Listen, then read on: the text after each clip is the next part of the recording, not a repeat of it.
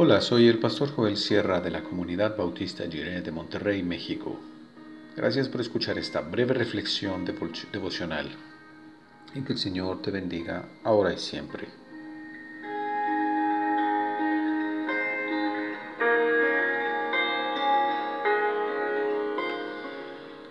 La función de la familia.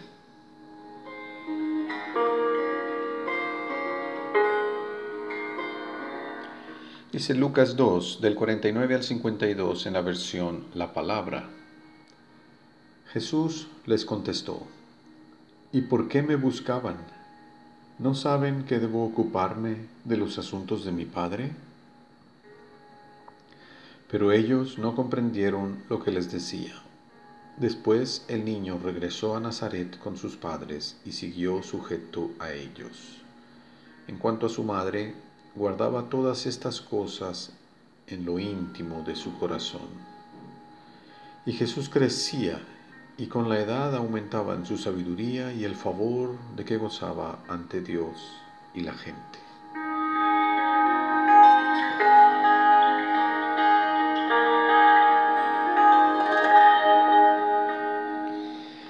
En ocasiones hay cosas que llaman tanto nuestra atención que cuando estamos ocupados con eso perdemos de vista todo lo demás.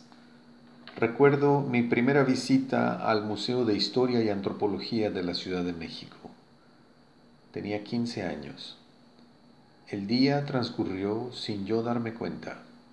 No hice pausa para comer porque estaba tan concentrado en absorber la experiencia y la información que no me dio hambre.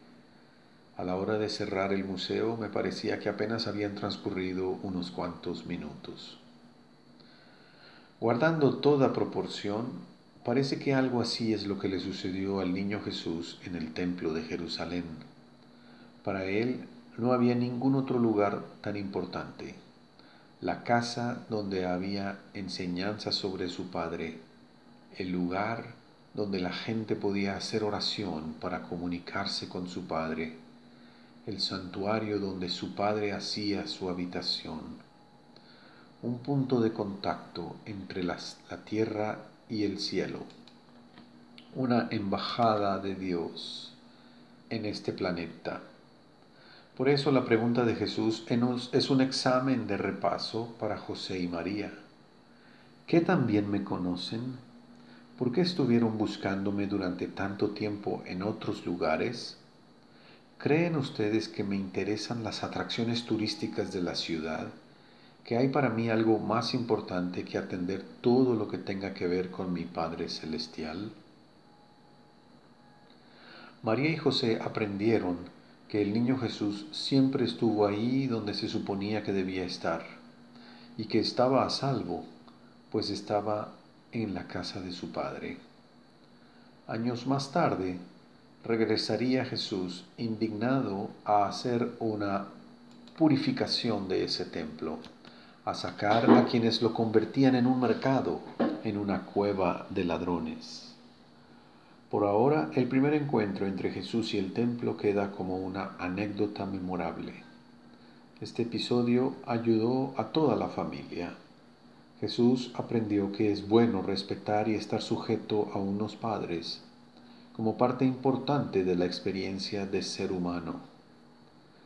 María y José escucharon a Jesús y aunque no entendieron bien sus palabras, lo amaron, lo aceptaron y lo apreciaron de todos modos. Jesús pudo crecer en sabiduría gracias al amor de su familia. Esta es la función de la familia rodear de amor a la siguiente generación para que crezca en sabiduría y en estatura y en gracia ante Dios y la gente. Con todo y nuestras limitaciones humanas, la familia realiza su función por la gracia de Dios.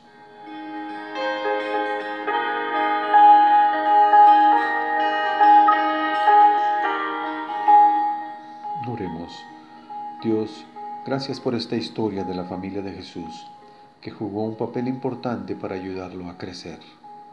Ayúdanos a darnos cuenta que de todos los que nos aman y quieren lo mejor para nosotros. ayúdanos a ser agradecidos y a amarlos como tú nos amas. Amén.